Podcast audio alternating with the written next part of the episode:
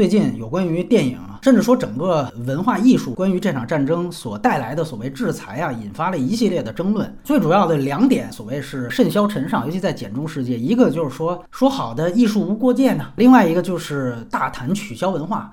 当然，这两个围绕的对象还真不是乌克兰，而是俄罗斯。俨然呢，这俄罗斯就成为了被迫害者。具体到电影领域呢，一来是好莱坞。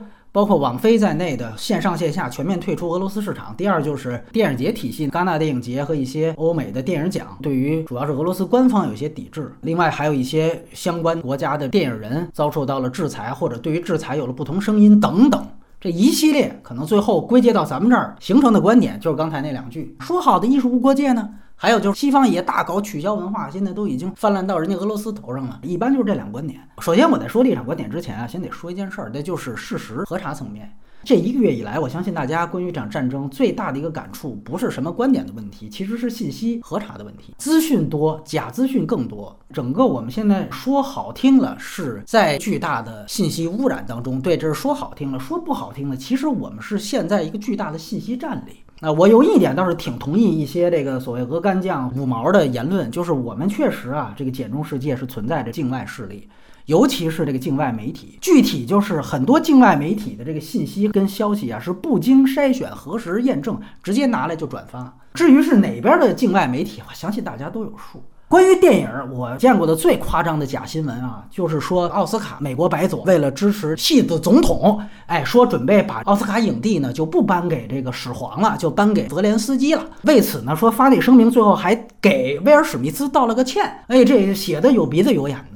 可能你追根溯源去质问那个洋葱新闻的作者，他可能说：“哎，我就是讽刺这个戏子啊。”但是在传播链的过程当中，可能就真有人信。包括拿一些电影的花絮直接去作为前线的所谓视频，还是说戏子总统，这正好这是剧组嘛？这整个这政府就是剧组，说他们摆拍乌克兰所谓平民遭受到俄罗斯炮火的袭击。这视频你看，这儿一喊 action，立刻一帮人就在那儿跑，视频都有。其实呢，后来发现这视频整个就是一个英国的低成本电影《入侵地球》的幕后花絮，豆瓣都有条目的。我只是随便举两个例子，就这样的信息在简中不经核实的传播炒作。所以，首先我想说的是，这是一个信息战的一部分。在这个前提下，就得一分为二的去说。今天的节目也是这样。如果你是一个信息战的主动参与者，就鹅干将，那我觉得是一回事儿。还有一部分呢，可能真的是平常就不太关心什么具体的新闻，就是看电影完了看到被制裁了，什么老柴都被下架了，哎呦，一看这个特生气。这属于是文艺青年啊，一部分文艺青年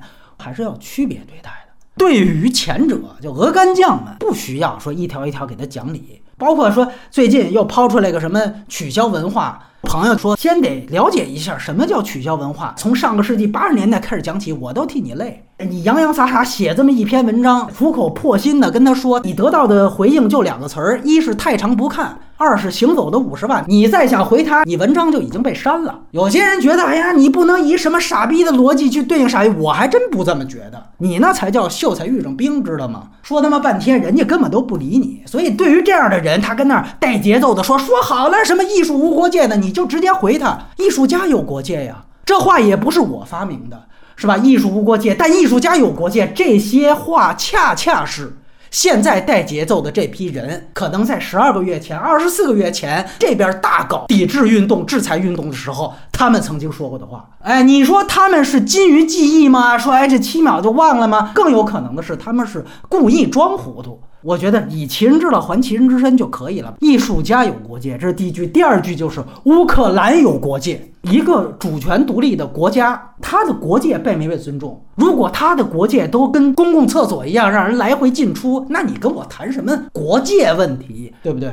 你一切制裁，首先是在一个战争的大环境下开始的，对吗？所以就这两句，艺术家是有国界的。你看现在你们所说的一切，无论是人还是他们有说猫的。那不都是俄罗斯的吗？那就是没问题呀！啊，说运动无国界，运动员有国界呀！啊，艺术归艺术家有国界，这都是你们之前说的话，拿出来用就可以了。就跟咱们说，有些报纸它不能看核定本一样，这有些人的发言啊，也不能往回翻。一往回翻，你直接能找到他们的答案，回击他们现在所谓的质问，这是第一个现象啊。还有一种鹅肝酱的现象呢，就是典型的转移话题。啊，这一个月来啊，我也算是学了很多的新词儿啊，其中有一个呢，就叫“那又怎么说”主义，听着挺新鲜，其实一点都不新鲜，因为原来这个主义就是苏联冷笑话诞生的。现在这倒好，原教旨主义的回到了俄罗斯问题，它指的就是你一提这场仗怎么样，他就马上转移说，那你怎么又不提啊？其他场仗怎么样？统称为那又怎么说主义？英文叫 whataboutism，这还真是一个专有名词啊。其实这话术啊一点都不新鲜，有个通俗翻译我觉得更准确，就是比烂主义。但是呢，在这一个月的信息战当中，那是大量泛滥。你一提说，你看乌克兰如何，他们立刻马上说，哎，那你看北约，对吧？你看二十年前，还是那句话，把这个比烂逻辑回给他们，别老往二三十年前找。咱们谈谈《爱辉条约》。对吧？那咱别老往中东那儿看，咱聊聊他妈的外星安岭，不就是转移话题吗？杠精谁不会啊？你就是按照你这套逻辑说，你那什么猫说制裁猫，哎，那我就这么跟你说一个事儿，整个这个制裁行动是在战争状态下发生的，而且我相信两边一个共识是，这场仗的双方不只是乌克兰和俄罗斯，对吧？你们天天不就说吗？说这背后就是北约挑的，行啊。所以这是北约和俄罗斯的敌对关系，而现在在交战国的双方不再是和平状态。而是战时状态。为什么强调这个？我们都知道，一九年之后，咱们这两年经历的是疫情防控阶段，它相当于是一个准军事状态，和一九年之前的岁月静好状态那就不能同日而语。而就在这个准军事状态下，对于个别的宠物有过这种无害化处理，这也不是洋葱新闻嘛，确有其事，而且不止一个。我呢不加褒贬，就客观叙述。你看，准军事化状态，然后对于宠物无害化处理。刚才说了，在欧洲现在是军事化状态，别他妈准了，就是军事化状态。那出来一个什么制裁猫的新闻，这有什么的呀？而且退一万步，制裁猫这个新闻导致了任何猫被杀掉吗？被处理掉吗？没有啊。不就是不让你参加个什么赛，什么什么选种的时候区别对待一下，这他妈有什么的呀？对吧？一个个现在突然一下子又都变成动物保护协会的这个金牌会员了。之前那个无害化处理的新闻里没瞅见你啊，而且那还没导致几条生命的死亡吧？所以这有什么好夸张炒作的呢？这些人他真的是动物保护协会会员吗？未必吧，就是把水搅浑带节奏。其实他们不就是在想强调？俄罗斯作为一个受害者的身份吗？对吧？他们会说老柴都被抵制了，好莱坞也终于露出了他的青面獠牙呀！你看这对于俄罗斯的观众公平吗？对吧？你战争再怎么打，这俄罗斯观众有错吗？对吧？俄罗斯的猫哎有问题吗？那你怎么看待乌克兰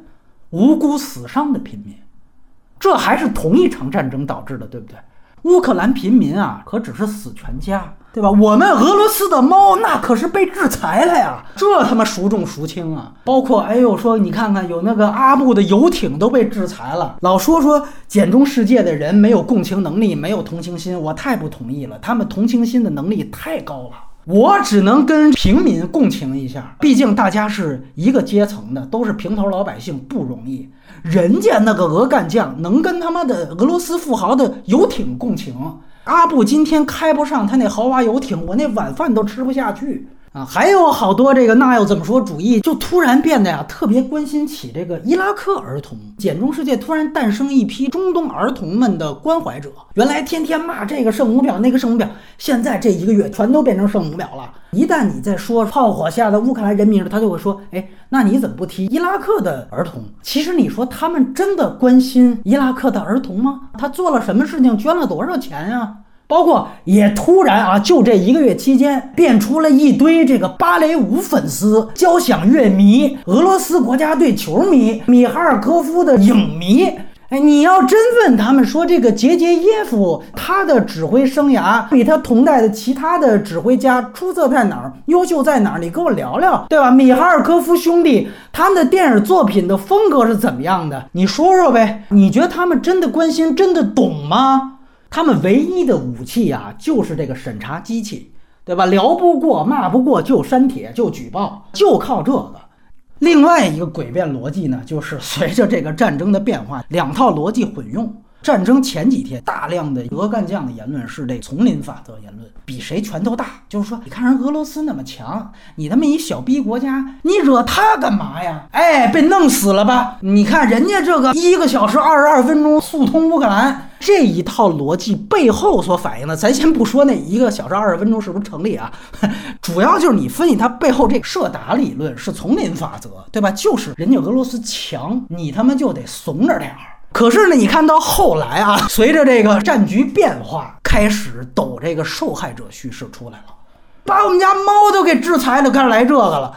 为什么呢？就打不过了嘛，打不过了就开始卖惨。你看这猫，哎呦，这猫有什么错呀？你看那大眼萌的，楚楚可怜，你连这个都不放过，你还是人吗？你开始那速通乌克兰那小爽文写的那哪儿去了？所以这就是又是典型的转移话题、拔水搅浑。上面这是说这个俄干将就是跟着他们的思路走，杠精阶段，这不是讲理阶段。说白了，但是下面我说了要区别对待嘛，下面我们说是真正有一些文艺青年。对于这些朋友，我是区别对待的，对吧？咱们讨论讨论，你也未必非得认同。但如果说你又在这杠精，咱们不提伊拉克呀？哎，那你咱们聊聊爱辉呗，对吧？你不用往下听，包括弄一堆假新闻说这事儿你评评，泽连斯基都让你封成奥斯卡影帝了，我还有什么可说的呀？对吧？拿他们一堆假新闻让我评，凭什么？咱们就不在一个宇宙里，你提前就把这《奇异博士二》的给演了，疯狂的多元宇宙，对吧？所以我下面说的话给明白人说的，关于取消文化，关于所谓艺术无国界。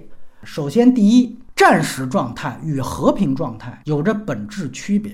制裁这个事儿，尤其是文化制裁，本质上是战时状态出兵的代餐，它同样也是拒绝袖手旁观又不让战争升级的唯一手段。第二点，这一个月以来，制裁的大部分对象都是战争发动者的枪杆子或者笔杆子，大部分人都是或曾是普京的宣传工具。第三，如果其中产生了任何误伤或扩大化问题，都应该归咎于战争的发起者。第四，艺术作品和艺术机构从来都不是与政治无关或与时局无关的。第五点就是，只有在战争结束之时，对应的制裁才应该也必须应该随之结束。我们一条一条来说啊。第一，战时状态与和平状态有本质区别。我们一般谈到之前说什么取消文化，基本上谈到的语境呢是迷途运动。或者说是黑命贵运动啊，黑人生命诚可贵。他们这两项性别或种族运动所延伸出来的所谓取消文化，而这些运动就是和平国家的一种社会现象，它和现在炮火连天的战争欧洲根本无法同日而语。我们说战争状态是每天每时每刻都在死人的状态。对吧？如果你要拿种族问题的话，对应真正问题烈度的，你应该是南北战争。战争状态下一切语境跟和平下的语境不一样。如果你说，哎，你看欧美都是双标狗，对不起，它确实是双重状态，战争与和平本质不同的两种状态。这事儿要装傻白甜，咱就没法往下聊了。所谓这些文化制裁、经济制裁也好，它是一个代餐，代替的是直接让更多的国家参与到热战当中。我们都知道，战争升级所带来的最大的问题就是会有更多的生命牺牲掉啊！这无关是北约、乌克兰，哪怕是俄罗斯的士兵，对吧？那也是生命。我们所有人，除了那些说反战不反美的，我相信大部分正常人，我们起码都接受多一条生命的消耗，总归是不好的事情吧？那所以在这个情况下，尽力避免。战争升级的风险，这总归没有什么问题，对吧？你说它能不能最终达到？因为我提到的是风险，它最后能不能达到，那是另外一回事儿。制裁它是出兵的一个代餐手段，所以在你过分夸大和炒作这些莫须有的那点误伤的同时，你是不是也要看到他代餐出兵手段之后降低升级战争的风险呢？这里就要提到战时状态和这个出兵代餐的这个前提，它是临时性的。当战争结束，文化制裁才应该也必须应该马上取消。如果制裁还在继续，那才有批判的空间。包括你像前几天拜登说普京不应该继续掌权。咱客观的说，这是人家内政。如果说你那时候还说抵制人家电影，以这个去作为不能继续掌权的施压，那我觉得是不公平的。但是我也要说一个前提，所谓这个和平状态是什么？那显然应该是他从国际法和包括中国在内的国际社会公认的乌克兰全部领土全面撤军啊！这里肯定是包括格里米亚半岛和两个独立的伪共和国的啊！如果还是要扶植一个伪满洲，弄一个溥仪，搞一个斯拉夫共荣圈，亲善，你要是这样的话，那就不叫撤军。这个和平状态的具体定义，这个还是要再看。所以，当我们明白本质区别之后，就很好的能跟普京所说的那个取消文化马上区别开。你再听说普京说我跟这个罗琳一样，我都被西方这个取消文化了，你就知道这是在混淆概念，对吧？这个罗琳那个事情，你最多说它是一个 Me Too 运动的莫须有存在的交往过正，对吧？这里我也不下判断。但是无论持观点的任何一方，大家起码都明确，那是一个和平国家、和平年代发生的一个社会现象。你普京这个，你都发动战争了。你发动战争不需要代价吗？啊，就跟说有一人闯红灯了，判了死刑，完了这儿真有一杀人犯也判死刑，完了这杀人犯说说，你看我跟那闯红灯的，我们俩都一样，都代表着司法的不公。操，你先不说司法公不公，你们俩能一样吗？对吧？你们俩能一样吗？比如，还有延伸到好莱坞领域的，就说你看好莱坞的电影，包括网飞在内，线上线下都剥夺了俄罗斯观众的观影的权利。啊，其实这个事情很好解，就好莱坞啊，它这更多是生意。有一点我同意，就是你们所说的嘴上主义啊，心理生意，其实人嘴上也没主意，本来这就是他妈生意，对吧？这些生意有最大一特点，它就是依托于整个国际贸易这样的一个大环境内。这大环境一来需要低风险，二来需要这个国际结算各个方面的便捷性，而我们都知道，战争发生以后，各国的政府呢，相应出台了很多的经济制裁手段。所以，它首先你不要再讲什么文化上的问题，它首先好莱坞退出，它是个经济制裁所导致的一个必然结果。开战之后，新学了很多词儿，其中有一个就是 SWIFT 系统，它算是一个国际银行之间的报文系统。对吧？把俄罗斯大部分银行踢出这个报文系统之后，直接导致了就是国际贸易不再那么方便了。有人说说你硬着头皮去做生意也不是不行，但是会非常麻烦。比如说你得再开一个什么第三方公司，而且很有可能无意间就会触发二级制裁。且不说卢布的汇率变得非常动荡，在这个情况下，生意就做不下去了。但是我要说一点，就是这个金融制裁一发出来，它不仅仅是对美国公司在俄罗斯市场有影响，它对俄罗斯的电影公司在西方国家同样也会有影响。这个制裁的影响是双刃的，是双面的。但为什么说看出来好像是剥夺了所谓俄罗斯观众的呃选择权呀？很简单，因为美国电影在俄罗斯的市场占有率很大，而在西方呢，俄罗斯的电影实在没什么市场占有率。这只能说是你自己文化软实力不行，造成了一种好像只有好莱坞单方面退市的这么一个假象。你甚至可以就这么说，韩国当年它鱿鱼游戏在网飞直接带动当时订阅量上升了几个百分点嘛？那你可以理解为那几个百分点的人就是为了看鱿鱼游戏这样的韩国剧才在订的。那有一天，比如说韩国跟西方干起来了，他就说我游游戏撤，那还可能真的就管点用，比俄罗斯撤个决战慕尼黑那肯定是管用的多。所以不要老看这个单方面的什么受害者叙事，这是第一点，这是关于好莱坞这一点。第二点就是我们如果真正一比一的去看。这一个月以来，制裁的俄罗斯的这些指挥家呀，等等的这些，他都是战争发动者的笔杆子的人或机构。你就以戛纳电影节来说，他宣称的是我们不反对俄罗斯的独立电影人，但是我们抵制俄罗斯的官方代表团。那你说他的文化部按照现在咱们简中的词儿，不就是大外宣吗？那在一个北约和俄罗斯的宣战状态下，我抵制你的大外宣机构来我的电影节，这不是很正常的事情吗？包括很多人提到的那个指挥家杰杰耶夫，这个人甚至出现在普京的总统竞选的宣传片里面，说普京上台之前，我去美国都被海关欺负，上台之后再也没有人敢挑我的理儿了，彩虹屁都吹成这样的一个人，他在之前的格俄战争当中，直接去了格鲁吉亚的飞地，就是南奥塞梯，直接进行演出。战争发生之后，其实他所在的乐团给过他机会发表反战声明，他不发表。那同时，你又原来跟普京关系非常非常紧密，这些人他本身就是政客和宣传工具的一部分了，难道不是吗？包括你们提到那个女高音歌唱家叫杰特列布科，她曾经给乌克兰现在所谓独立的那两个顿巴斯地区共和国直接捐款过一百万。这些人都是单纯的白莲花吗？不是吧，是积极的参与到这样的过程当中。你说这在站在他们的国家立场没问题，那至少现在双方开战了，那我让你这笔杆子回到你的国家去，这有什么政治迫害一说呢？你说就地枪决，那我觉得过了。我今天声援你一下，人家也没这么干，让你回去真不错了。说实话，这跟二战时候有去无回，知道吗？所以在中国的信息战当中，往往直接提歌剧，哎呀，音乐。他不提的是，其实背后的是这样一个又一个和普京捆绑非常紧密的文宣笔杆子。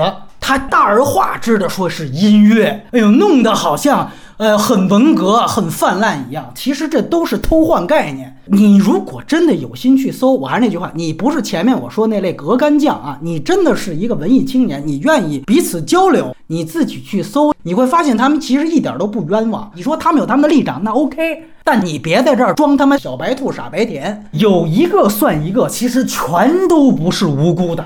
就有一个体操运动员直接在领奖的时候带着那个 Z 符号，而在俄罗斯语当中，Z 这个符号是根本不存在的。所以他在一个体育场合，我们都知道，刚经历过奥运会，你是不能领奖时候干这事儿的。他开战时候他做出来，而且跟他一起上台领奖的就是乌克兰运动员，你什么意思啊？不进你进谁呀？而相反的，发表反战宣言的基本上都没有问题。你像在网球界，梅德韦德夫和卢布列夫就在战争期间，那还一个登顶世界第一，一个还拿了冠军呢。这两个都是俄罗斯的运动员，尤其卢布列夫在开战前没几天，正好在打比赛，打完的时候就在这个镜头板上写下 “no war” 这两个单词。包括梅德韦德夫也表态啊，我们都叫他总理，他也提到了希望和平。那么，于是乎，在足球界啊，其他的体育领域禁赛的同时，ATP 和 WTA 这两个组织允许俄罗斯运动员继续参赛，而且总理跟他前总理一个名字的这位还一度登顶世界第一，就在战争期间，没人迫害他吧？啊，包括我们也知道，《再见列宁》的女主演也是在普京参加竞选的时候，她曾经站过台的这么一位，但是在这一次，她非常鲜明地提出了反战的呼吁。也就是说，你哪怕是原来你有过黑料，就跟杰杰耶夫一样，说你们都替普京站过台都没关系。你只要这次你划清界限，那你看还是能有区别对待的呀，对吧？再见列宁的主演不就没问题吗？卢布列夫不就没问题吗？有俄罗斯的运动员表达了割席，被公平对待了，你们怎么他妈看不见了，对吧？天天提猫有意思吗？包括还有人提到说，那柴可夫斯基，你咋不说？你老柴的作品都下架了，那都死多少年了，人家不认识普京，你把人下架了，这你怎么洗？我坐等。我现在告诉你啊，首先，所谓的全面封杀的意思是指什么？柴可夫斯基，第一，维基条目还在；第二，他的所有的 CD 啊、黑胶啊，在德国亚马逊、法国亚马逊、什么英国亚马逊这些公开的平台。完全正常可以买到啊，所以所谓的说啊，老柴都下架了，你看。这又是一个偷换概念。什么叫下架？就是说货架上没有他的东西。对不起，你自己去亚马逊上看，亚马逊还不用翻墙，真的有。你说的这个话是不准确的。而如果你提到的个别新闻，在开战的前几天，有剧团把柴可夫斯基作曲的其中一支曲目，名字叫做《一八一二序曲》，给换成了其他的曲目。这个新闻是有的，这是真新闻。那就这条新闻来说，首先《一八一二序曲》。它的背景就是一个战争背景，它的序曲中甚至出现了俄罗斯啊，应该准确来说是沙俄帝国的国歌《天佑沙皇》，所以这个曲目本来就是一个战争主题的，甚至你可以说是俄国爱国主义主题表达的曲目。而我们又知道它的歌曲背景是抗击拿破仑入侵沙俄，那我们想一想，在开始定的时候是在一个和平年代，但现在演奏的当下。欧洲发生了一场同样也是俄国参与的真实的战争，而这个时候俄国不再是卫国的一方，它变换了角色。那在这个情况下，啊，是不是为了消除误会？尤其咱们说聊电影，还经常六公主今天晚上放什么电影，是不是又表达了什么春秋笔法、什么隐喻？那在那个情况下，战争刚开始没几天，把一个本来就是战争主题的曲目。换成别的曲目，为了消歧义，在我个人看来，我觉得没什么太大的问题啊。如果你觉得有问题，首先还是我刚才说的，你要区别两点：第一，它和全面封杀不是一个概念。哎，有些人就是很有意思，你自己这边全面封杀，条目都没了的人，你是闭口不谈啊，唯唯诺诺。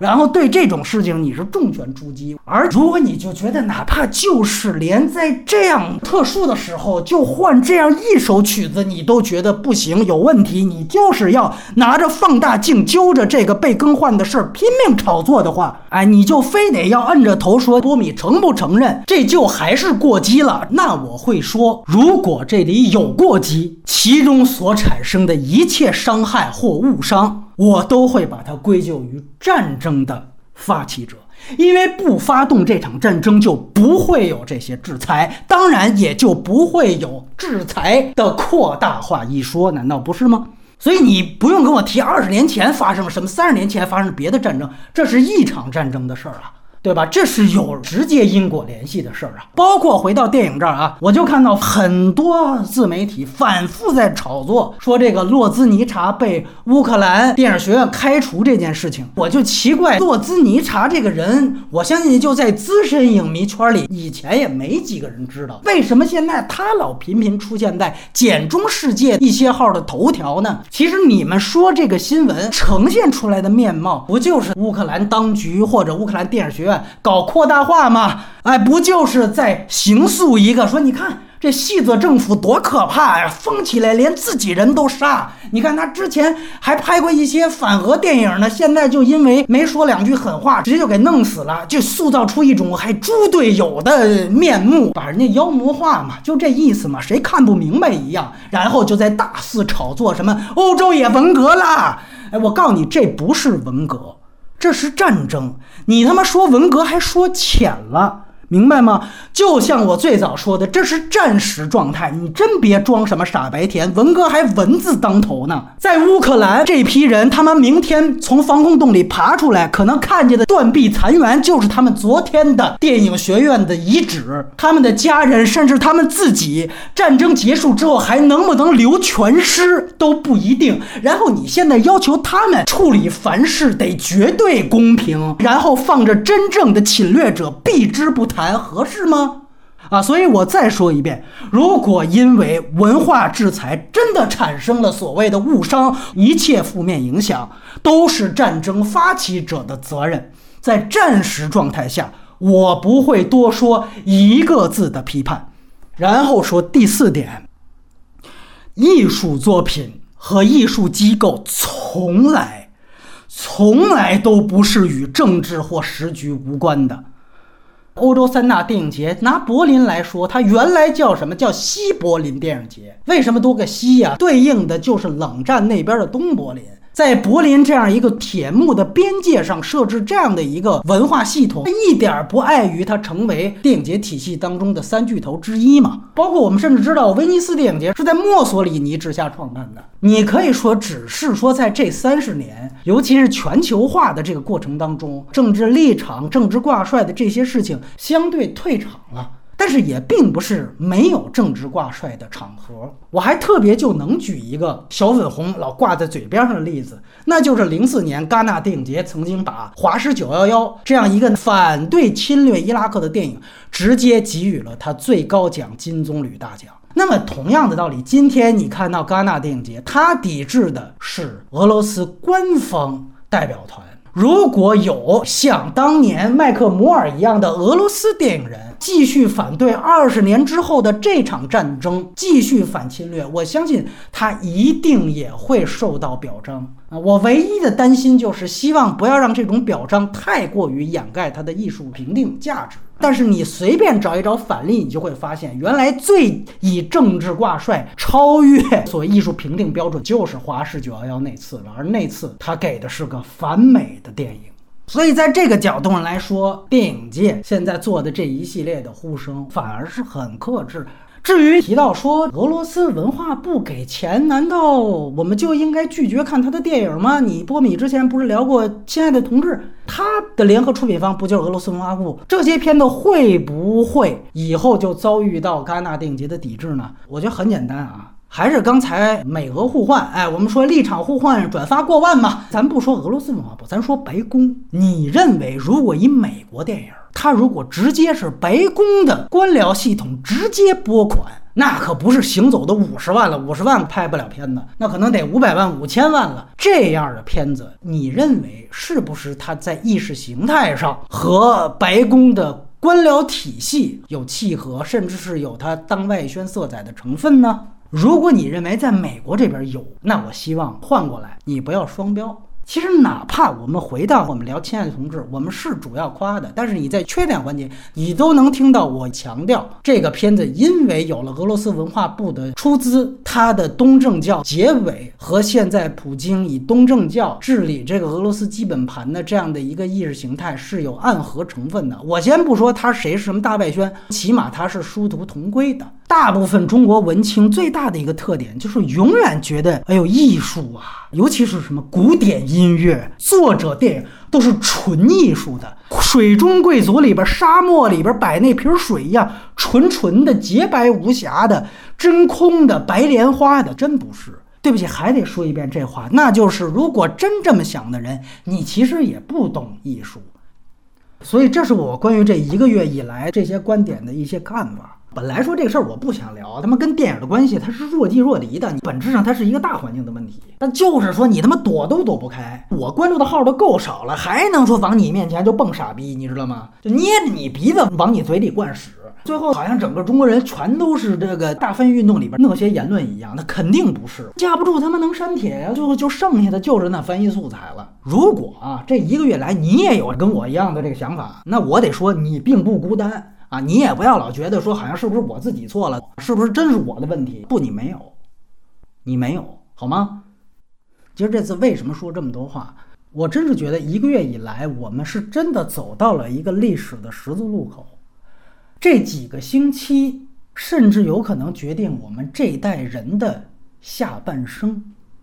也许几十年后，我们回头看，决定我们一生的几个时代锚点之一。就在此刻，非常清晰而且简单的结论就是：这场战争代表着全球化走向死亡。制裁避免了升级热战，但必将带来冷战。世界呢也会退回两大阵营的对立格局。而我们之前这三十年，从苏联解体到俄乌战争所熟悉的。整个世界环境其实本质上就是一个全球化的环境。我们看电影的方式啊，前面是全球同步上映的电影院市场，到后来又是随着互联网兴起的流媒体的全世界市场。这一切其实都依托于一个全球化的语境。你注意看一下就知道，好莱坞工业真正的制霸全球是从1993年的《侏罗纪公园一》开始的，而那个节点。正好是苏联解体之后，包括还有在作者电影这边，云集世界作者电影文化精英的这个电影节体系，开启了全球电影现在的这套新玩法，就是所谓反复学术界提及的后冷战气候的变化。而现在这个气候已经宣告结束了。三十年对于一个人可能已经很长了，但是在整个人类文明的历史长河当中啊，那简直白驹过隙。我们太觉得全球化是理所当然的事儿了，那必然是大势所趋。而现在，也许它只是一个中场休息。最后说个冷笑话啊，说有个罪恶满盈的人，知道自己要下十八般地狱，行将就木时候呢，想先逛圈地府啊，挑选一下要受什么酷刑。然后小鬼呢就带着他在这个地狱里边走了一遭，他一看，哇，除了这个开肠破肚的，就是鲜血淋漓、五马分尸。就这时候啊，他看见前面有一片粪池，站着几个人，下半身泡在粪池里边，但上半身露在外边啊，悠闲的喝咖啡。他一想说，哇，相比其他的这个开肠破肚，这个好歹他不疼，就跟小鬼说说，呃，要不然啊，我死之后。我就接受这个惩罚。小伙儿说：“没问题，反正他们这十五分钟茶歇时间也该到了。你死的时候正好能赶上他们下一阶段的一万年倒立。这十五分钟的茶歇，就是过去的这三十年。这杯咖啡呢，就是全球化，而现在。”下半场的倒立要开始了。